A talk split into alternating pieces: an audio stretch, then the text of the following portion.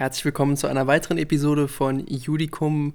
Heute fragen wir uns, wie wir ein Vorabentscheidungsverfahren äh, bearbeiten und wo wir die sogenannte Dasson-Will-Formel ja, einordnen im Endeffekt, äh, insbesondere bei der wahren Verkehrsfreiheit nach Artikel 34 AEUV. Also wir befinden uns, um das Ganze jetzt erstmal ein bisschen einzuleiten, gerade im Europarecht. Genau, wir haben noch nie etwas im Europarecht gemacht, glaube ich. Und deswegen machen wir heute gleich mal den Klassiker schlechthin, die Dasson-Will-Entscheidung, in der diese sogenannte Dasson-Will-Formel, ich hoffe, ich spreche das übrigens richtig aus, äh, auch äh, ja, vom EuGH eingeleitet wurde. Gleich nach dem Intro geht's los. Judicum, der Podcast von und für Jurastudenten.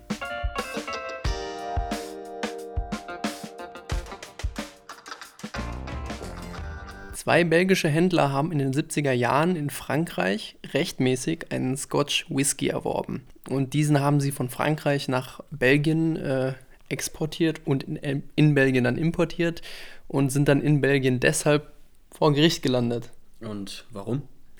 Ja, das klingt jetzt vielleicht ein bisschen komisch, aber nach belgischem Gesetz muss für Scotch Whisky eine Ursprungsbezeichnung der britischen Zollbehörde vorliegen, ähm, welche die beiden Händler natürlich nicht nachweisen konnten, weil die hatten halt einfach nur eine Ursprungsbezeichnung aus Frankreich.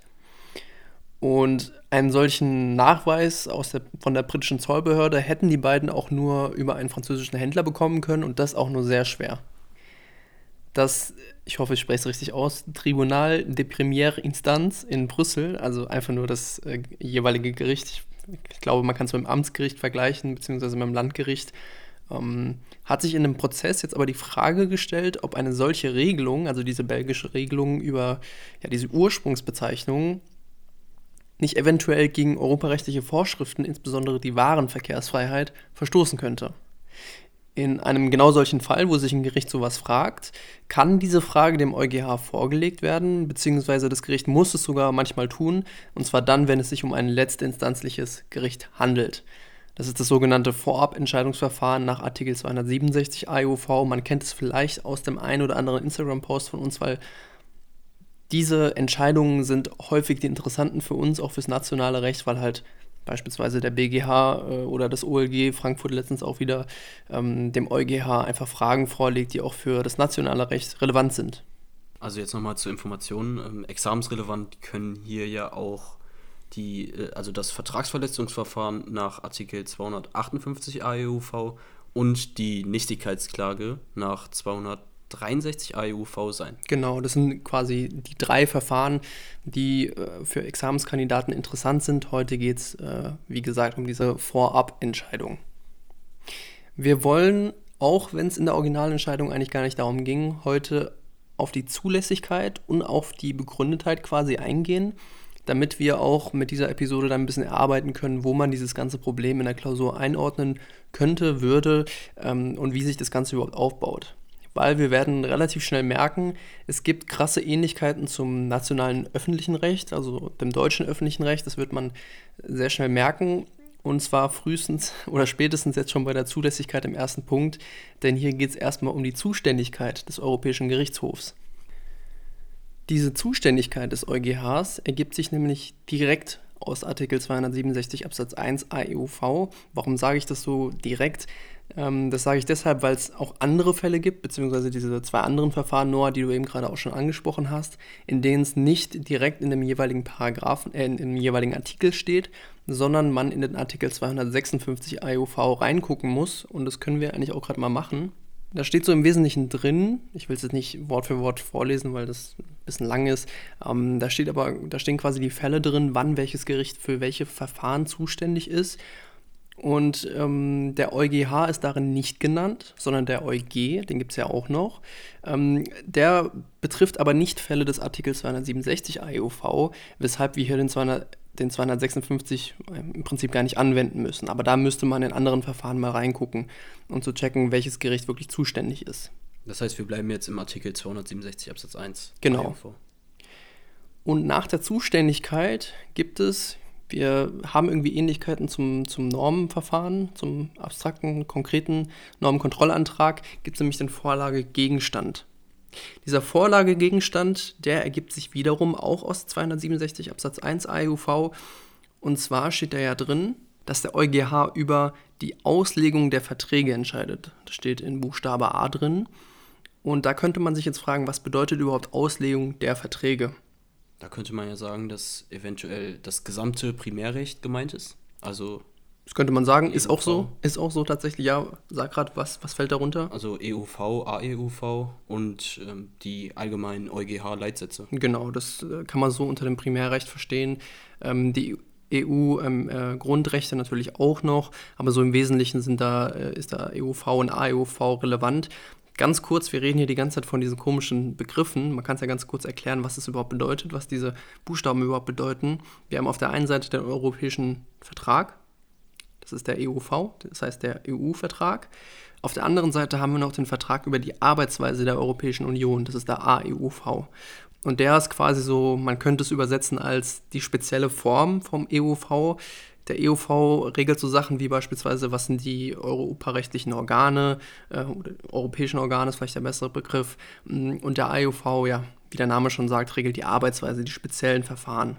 Also wie arbeiten die einzelnen Instanzen? Genau. Um jetzt aber mal wieder zurückzukommen auf, auf den Vorlagegegenstand. Hier haben wir ja die Frage, beziehungsweise hat das belgische Gericht sich ja gefragt, ob hier eventuell die Warenverkehrsfreiheit aus Artikel 34 AUV betroffen ist.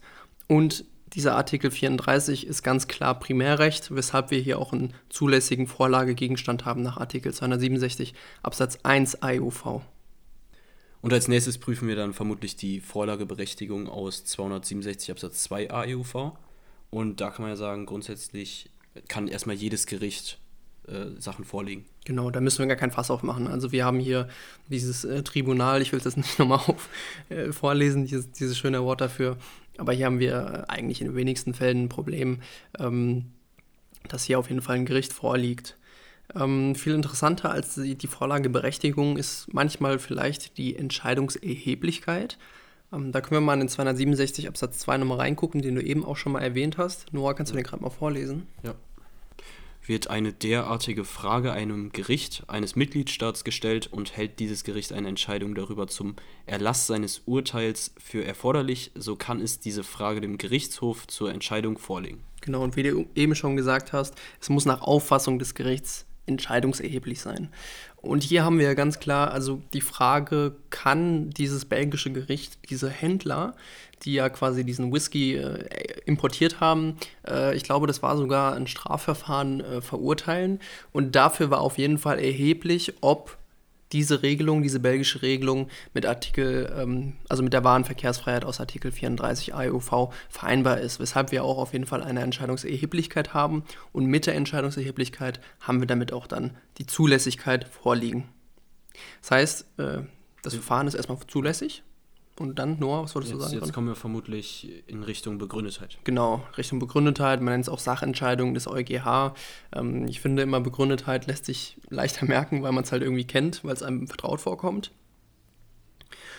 Und hier haben wir jetzt erstmal das Problem, wie gehen wir eigentlich vor? Also wie prüfen wir das? Und ich habe schon des Öfteren angedeutet, dass es ähnlich ist wie im öffentlichen Recht, im nationalen deutschen öffentlichen Recht.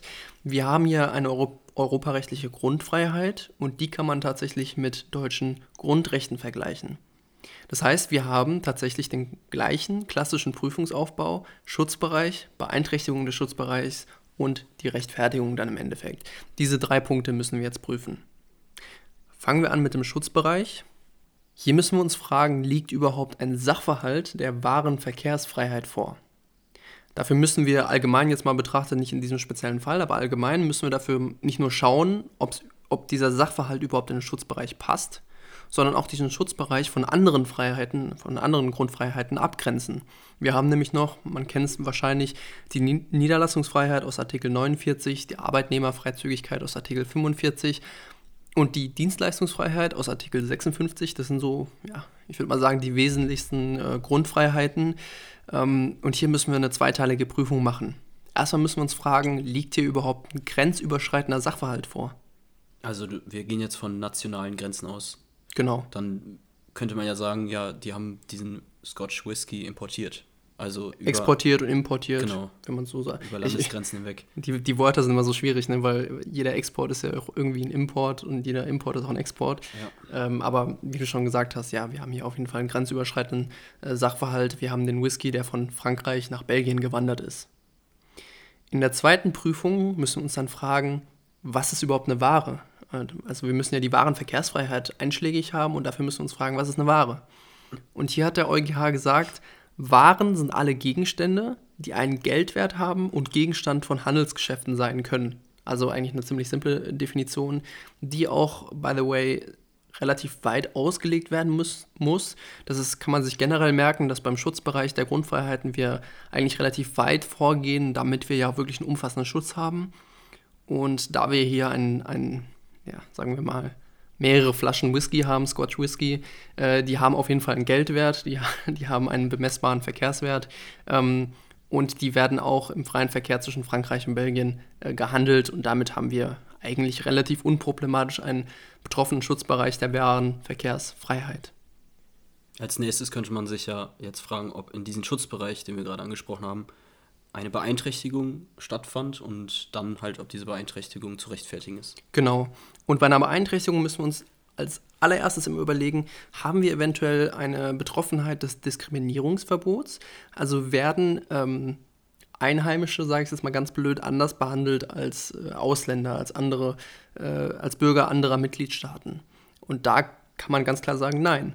Denn diese Etikettierungspflicht, nenne ich es jetzt einfach mal, betrifft ja die belgischen Einwohner genauso wie die französischen Einwohner, genauso wie die, was weiß ich, deutschen Einwohner auch Ja. genauso. Deswegen Diskriminierungsverbot äh, ist hier nicht einschlägig.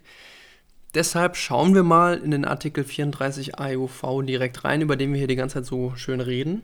Noah, kannst du den gerade bitte mal vorlesen?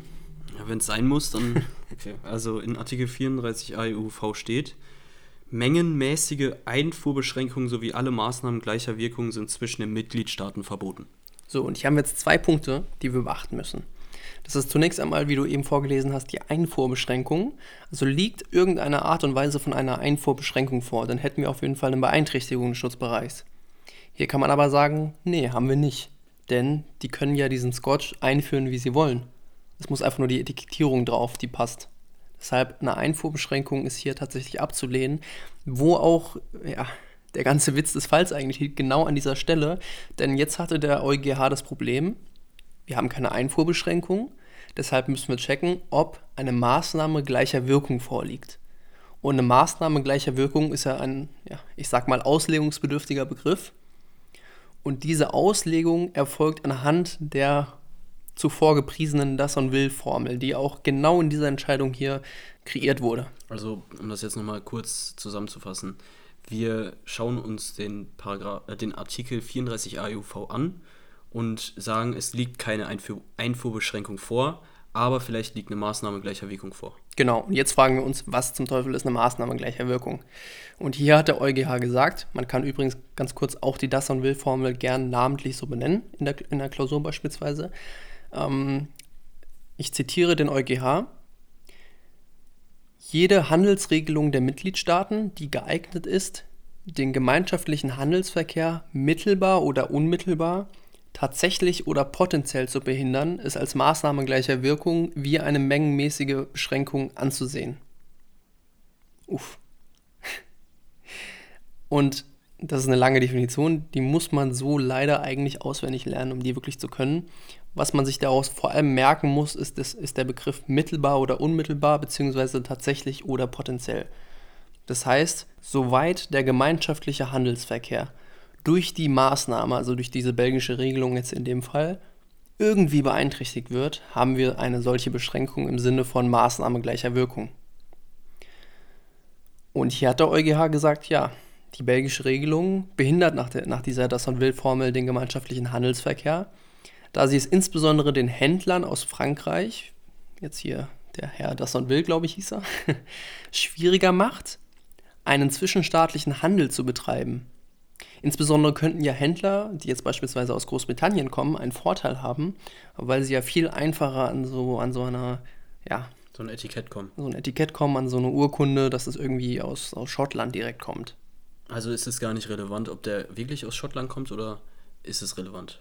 Genau, also darum geht es gar nicht, gerade gar nicht. Es geht wirklich nur um die Frage, ist die richtige Urkunde angebracht? Und hier hat halt Belgien gesagt, wir brauchen eine andere Urkunde. Und Frankreich hat gesagt, nö, die Urkunde, die wir haben, reicht völlig aus, nach unserem nationalen Recht. Aber Belgien hat gesagt, nö, reicht nicht aus.